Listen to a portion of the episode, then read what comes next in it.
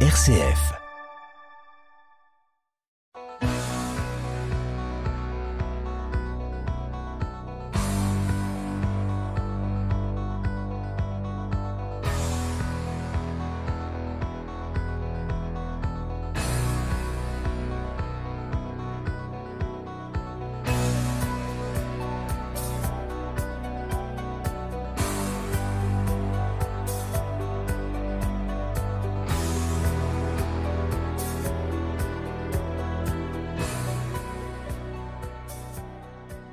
Bonjour à tous, bonjour à tous. Ah, c'est un vrai bonheur de vous retrouver, mais vous le savez, comme chaque semaine depuis si longtemps, pour En effet pour s'entendre sur RCF Poitou.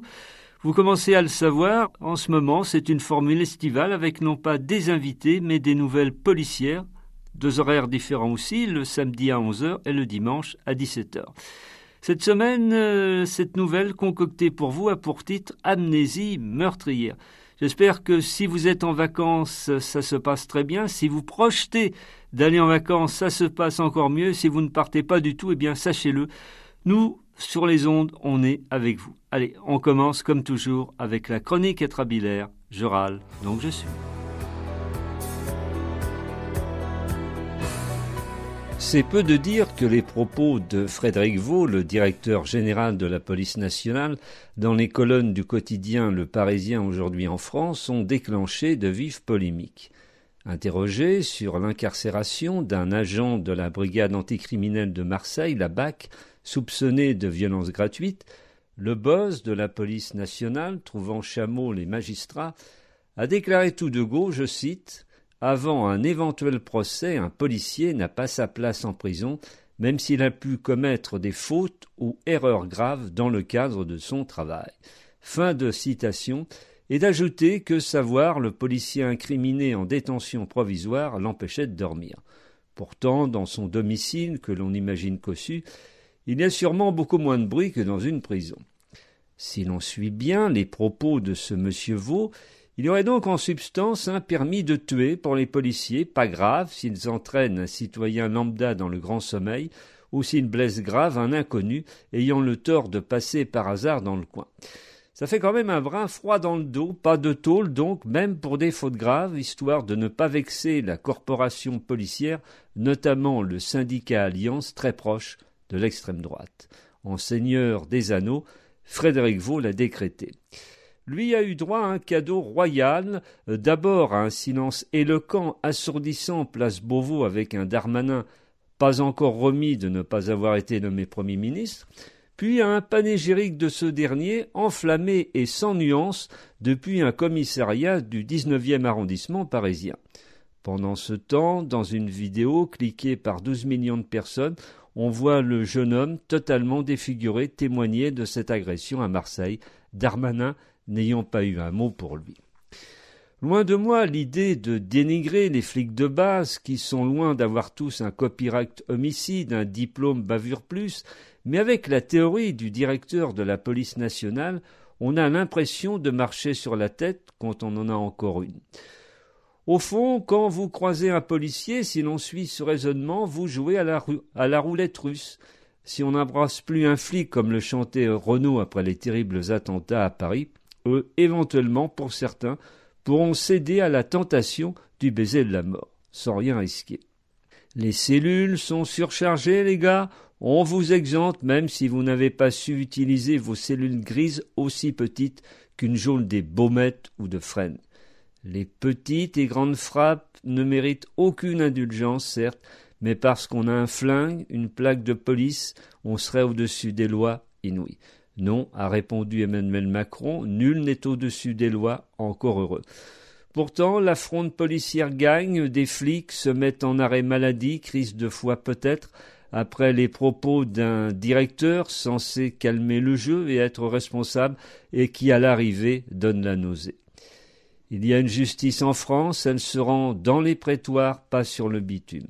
De grâce que nos amis policiers soient plus Colombo, imperméables aux provocations, que justicier dans la ville ou inspecteur Harry tirant à vue après un regard insistant et agressif.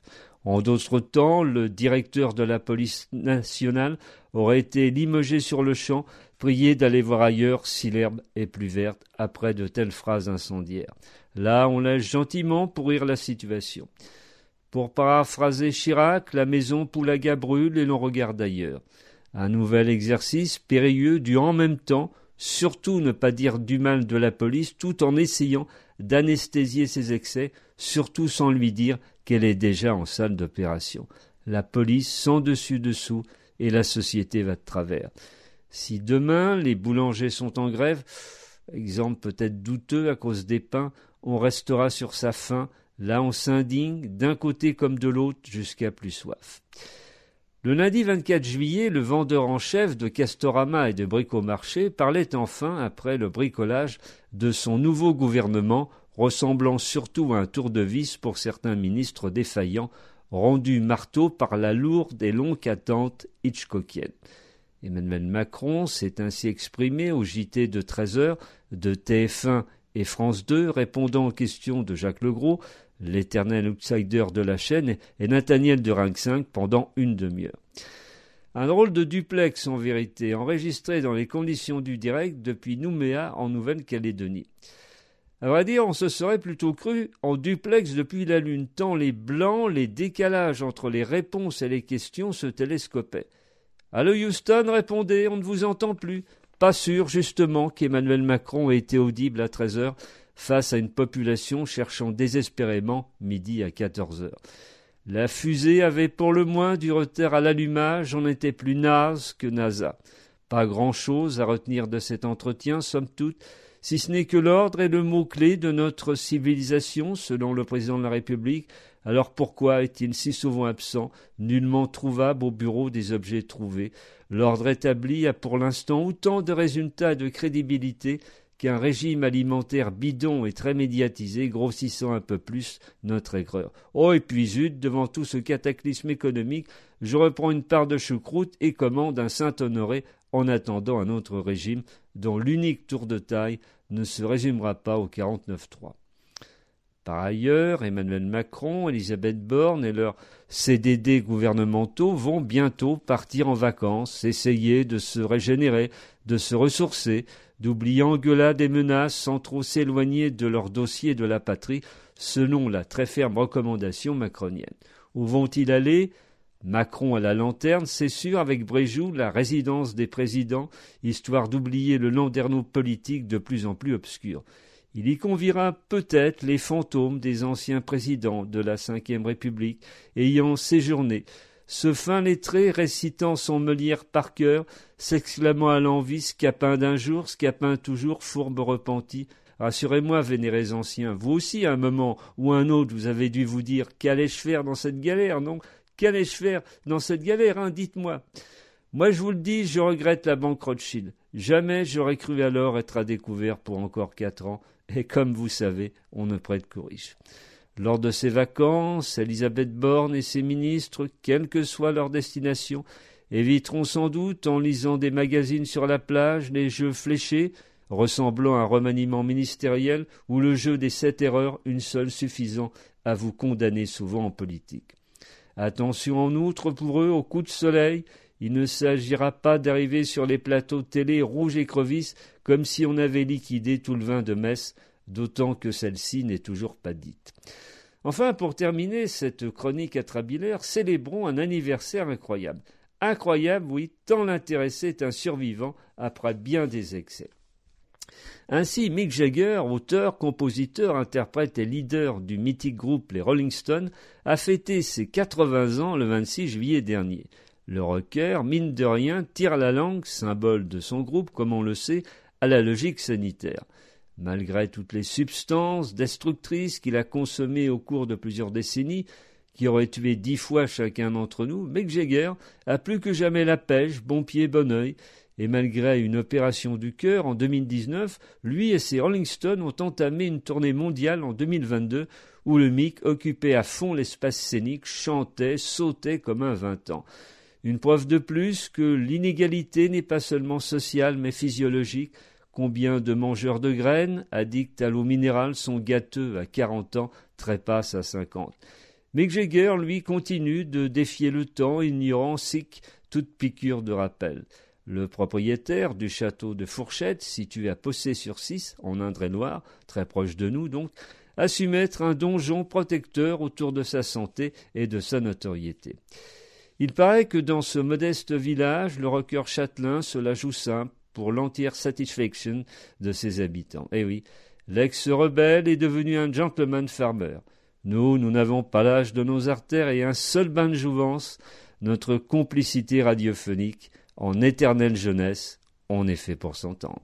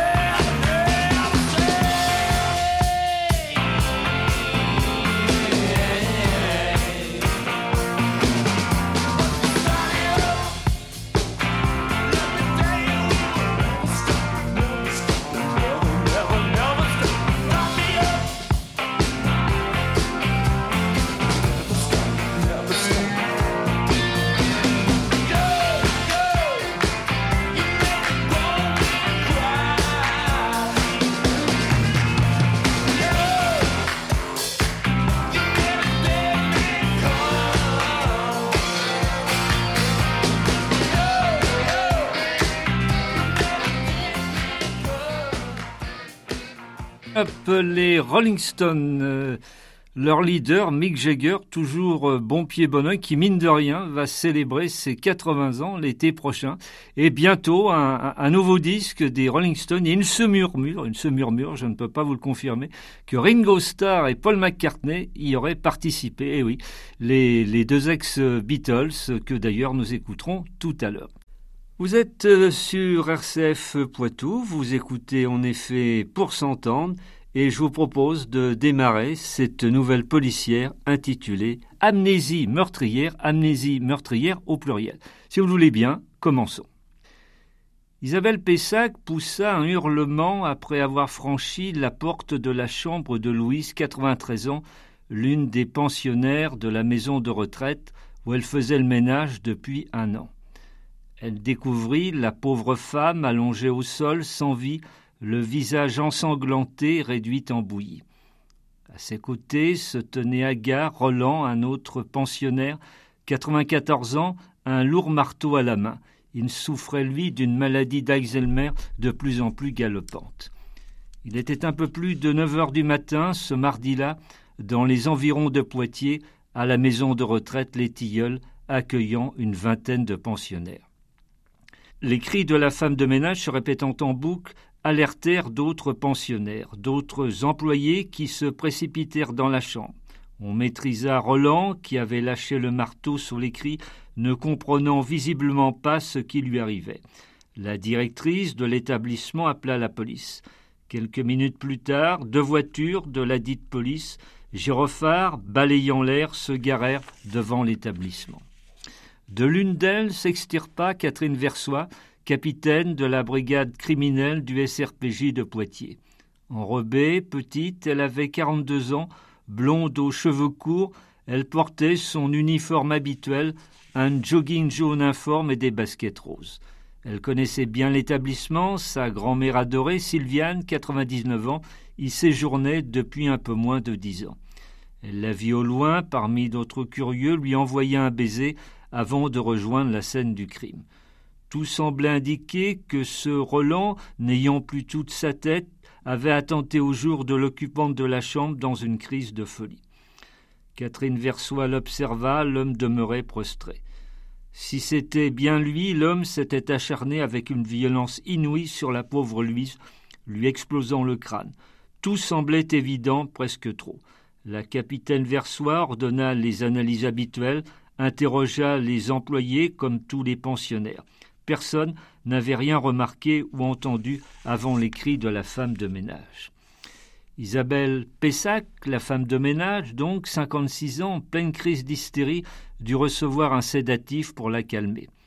Après avoir rassuré sa grand-mère, Catherine Versoix regagna Poitiers, une affaire qui semblait tragiquement banale. De fait, le lendemain, les analyses le confirmèrent, on avait trouvé uniquement les empreintes de Roland sur le marteau et un peu partout sur le corps de Louise, l'affaire semblait pliée. Pourtant, les deux pensionnaires avaient a priori de bons rapports. Vu son état de santé, son grand âge, on déféra Roland dans une unité psychiatrique du coin. À coup sûr, il n'y aurait jamais de procès. Catherine Versoix expédia les affaires courantes, puis rentra le soir dans son quatrième étage d'un immeuble du centre de Poitiers. Tout le monde dans son immeuble ignorait son statut de flic. En effet, pour éviter préjugés et éventuelles représailles, elle se prétendait travailleuse sociale. Du coup, dès qu'elle sortait de l'ascenseur ou allait à, la boîte aux lettres, elle était assaillie de questions sur diverses allocations par des mères de famille ou des jeunes en demande d'emploi. Elle répondait toujours elle avait sacrément bossé le dossier. D'un caractère enjoué, toujours souriante, personne n'aurait pu l'imaginer menant une garde à vue d'une main de fer, et pourtant. Oui, elle côtoyait en permanence les coulisses du sordide de, l'humain, mais rassurait, respirait la convivialité et la chaleur humaine.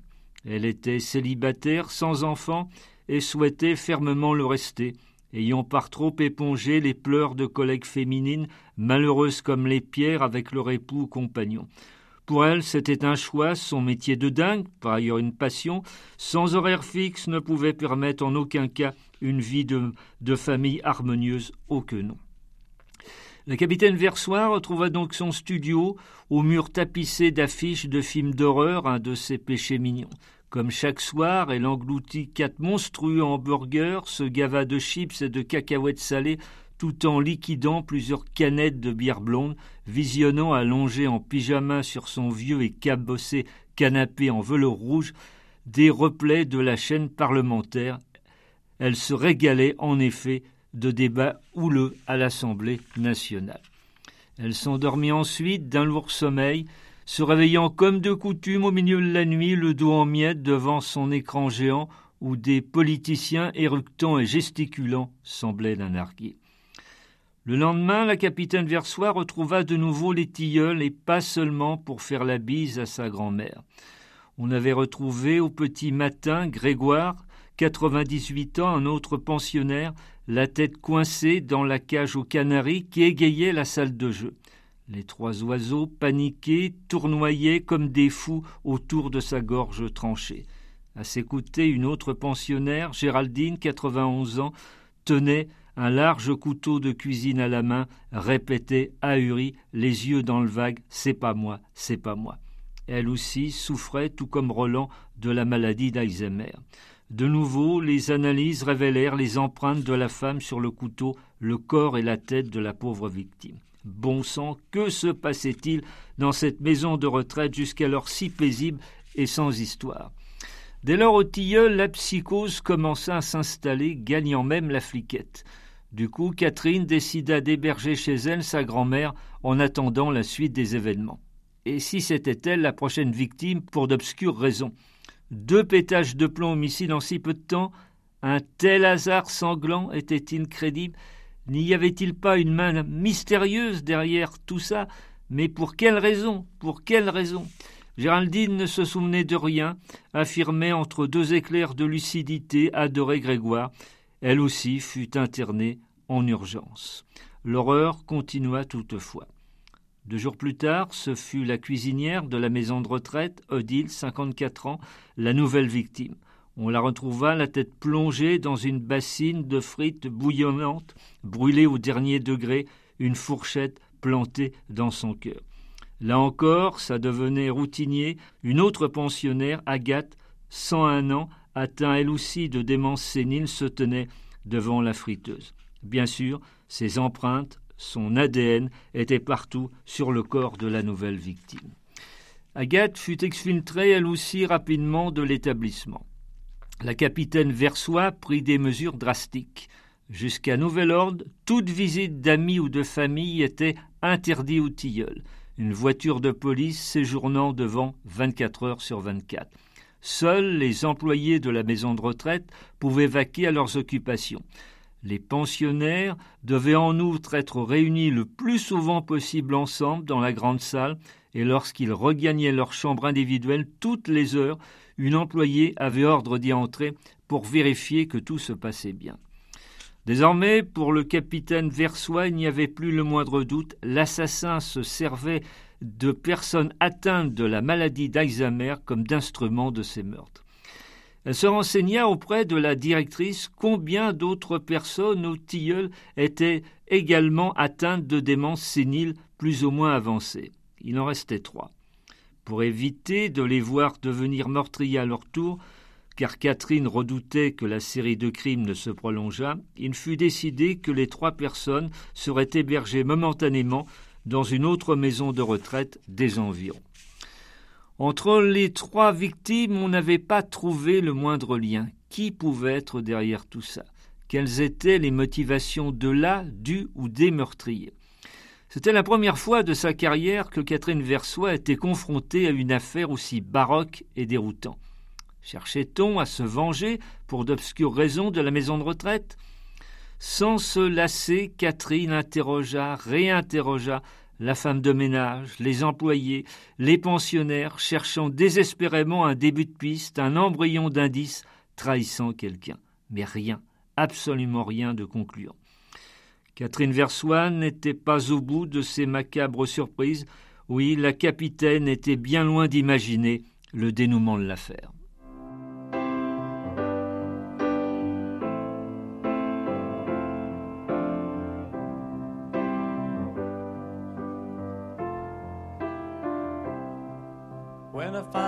in times of trouble.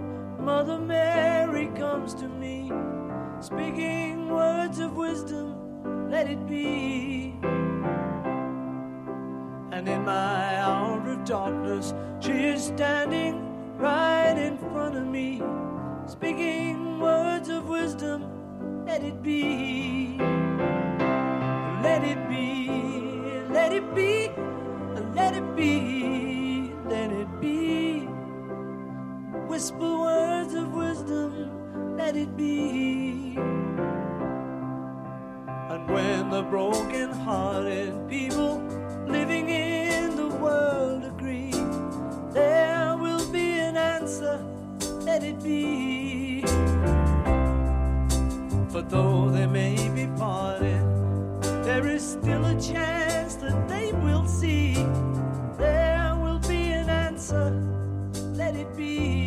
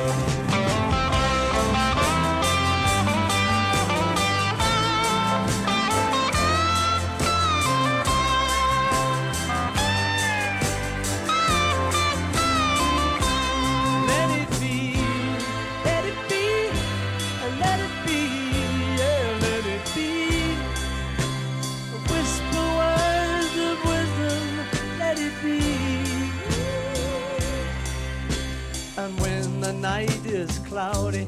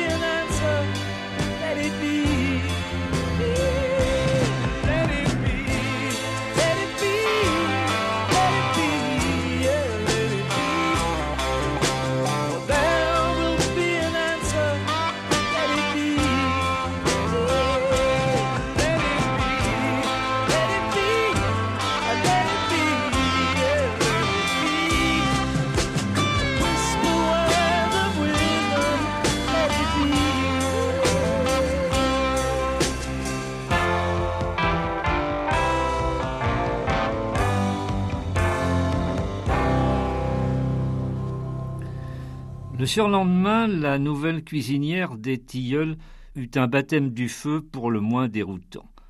Elle trouva Guy, cent deux ans en pleurs, recroquevillé devant l'immense congélateur, les mains prises de furieux tremblements.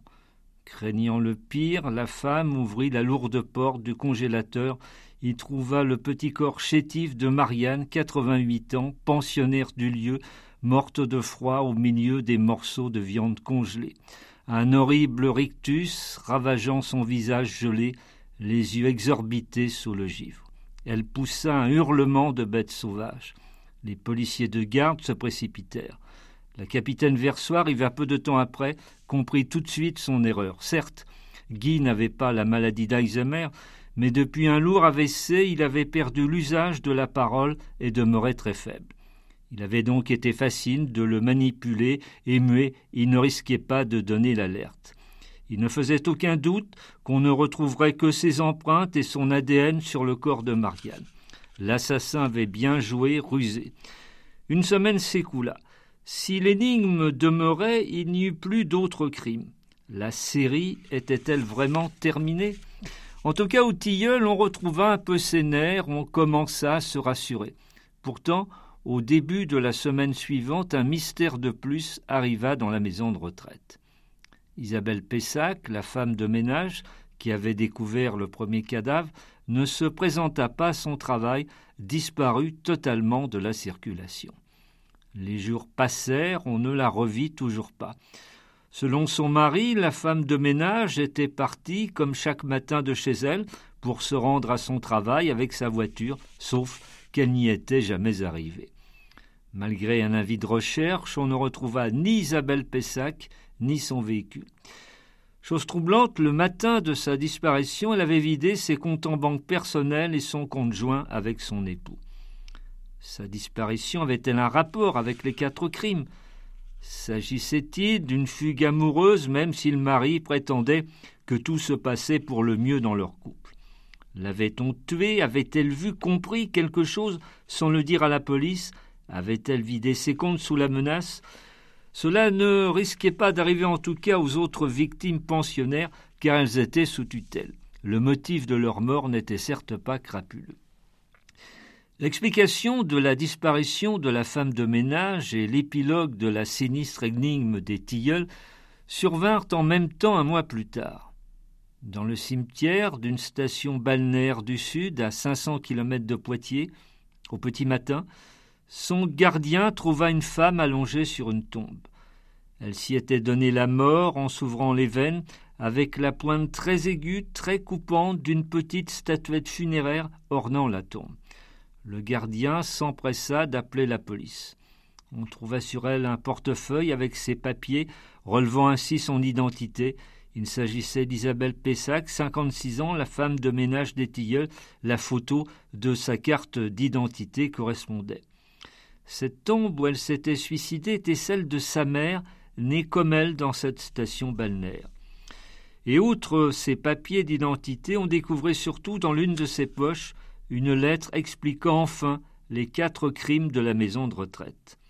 La mère d'Isabelle Pessac avait été pendant plusieurs années pensionnaire à la maison de retraite Les Tilleuls à Poitiers, sa fille s'y étant installée pour cause de mutation professionnelle de son époux.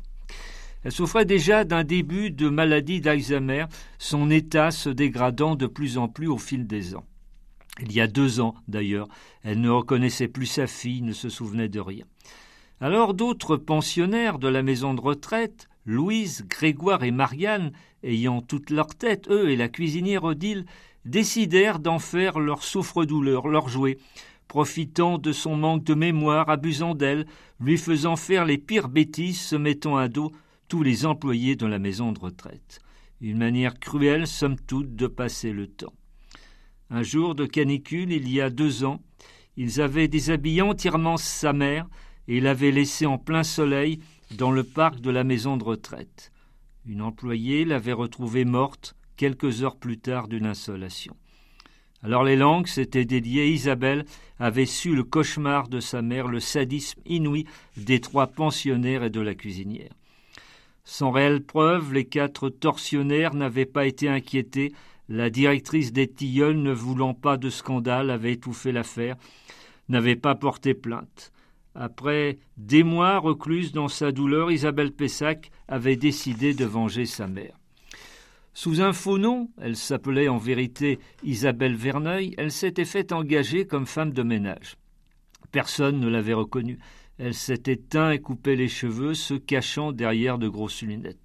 De toute façon, beaucoup d'employés de l'époque écurés étaient partis depuis, et les pensionnaires ne se souvenaient pas d'elle, ne l'ayant croisée que quelquefois. Isabelle voulait se venger des quatre tortionnaires de sa mère, mais pas de n'importe quelle manière.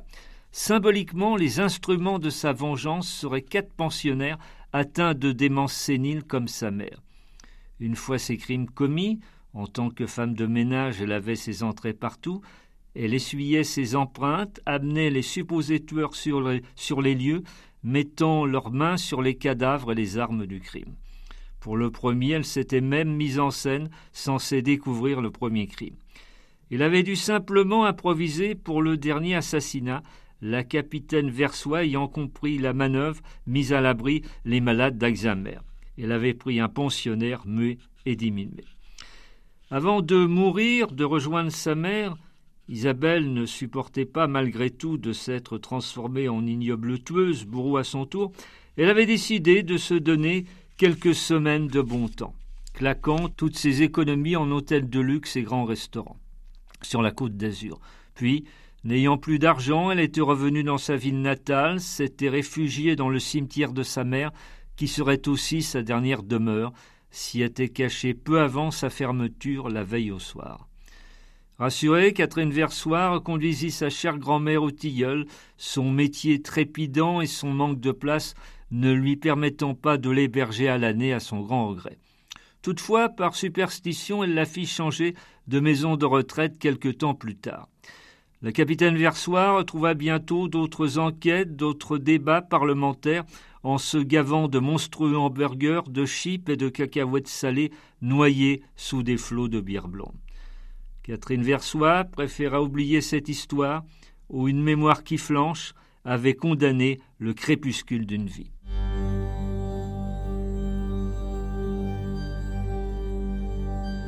Puisqu'au matin il me faudra partir, que vais-je laisser de mon nom?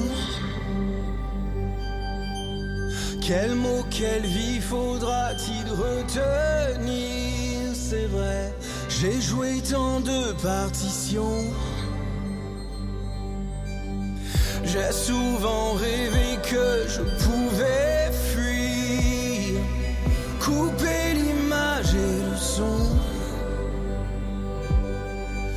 la peur du vide, la peur d'en mourir était plus forte que la raison. Ce que je voulais, c'est juste un dernier cri. C'est ma dernière lettre, ce que je n'ai jamais dit.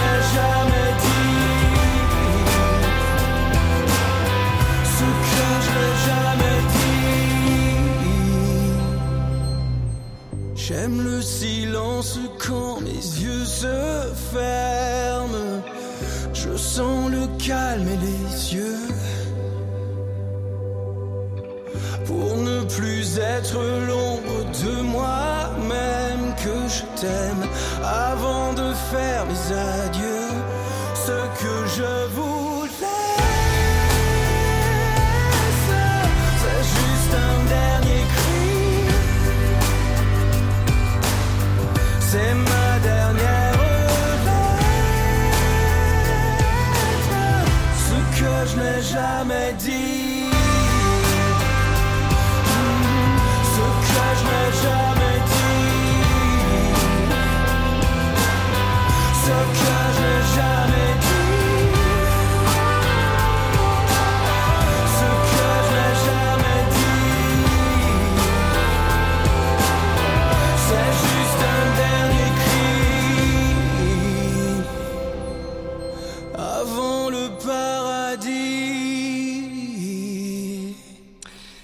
Vous venez donc euh, d'écouter Amnésie meurtrière, cette nouvelle écrite pour vous et pour l'illustrer.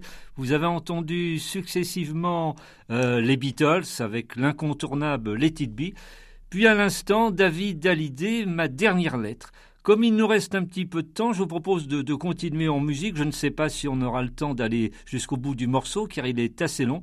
Mais vous allez voir, il est, il est, remarquable. Il est remarquable parce qu'il est signé du génial Mark Knopfler. Et c'est la bande originale du film Le. Calero,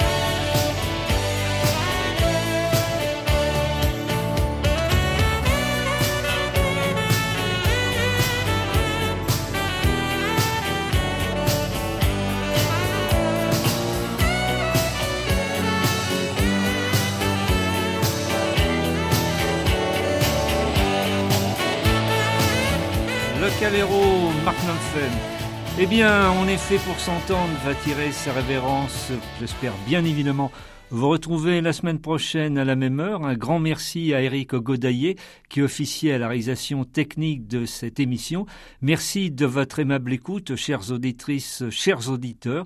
Et je réitère mes formules habituelles. Gardez la forme, faites le maximum de belles choses. Salut